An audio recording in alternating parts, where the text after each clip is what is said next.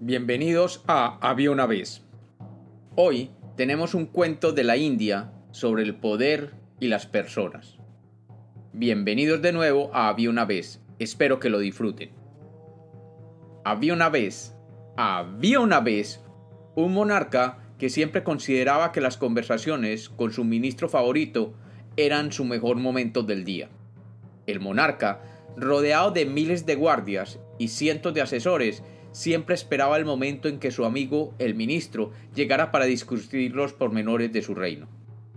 Un día, el monarca y el ministro se encontraban en la sala dorada del trono cuando el ministro, haciendo lo posible por llevar un tema religioso a la mente de su monarca, le dijo, Su Majestad, ¿sabe usted que dentro de nuestra religión la evolución espiritual está ligada a la práctica de la repetición del mantra?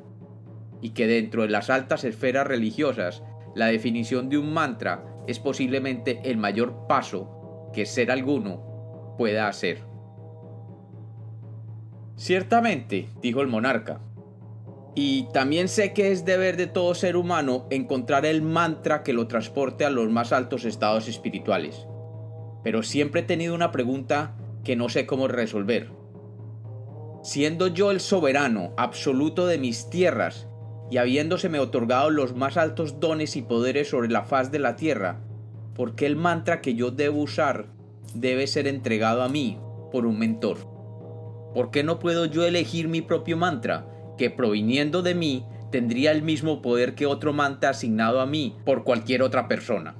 El ministro, que conocía al rey y su afán de ser protagonista de todo lo que acontecía en el reino, identificó en el soberano un deseo de subvertir el orden religioso establecido, en deseo de ser él mismo el líder religioso, y le contestó, No, Su Majestad, el mantra que proporciona el gurú es más poderoso que cualquier otro mantra que Su Majestad pueda elaborar. El rey, un poco molesto al sentir que el ministro ponía en duda su capacidad y su voluntad, le reprochó duramente, Sinceramente no veo en absoluto ninguna razón de ser para ello. Y un mantra emitido por mí será tan poderoso como el mantra que viene de un gurú de la corte.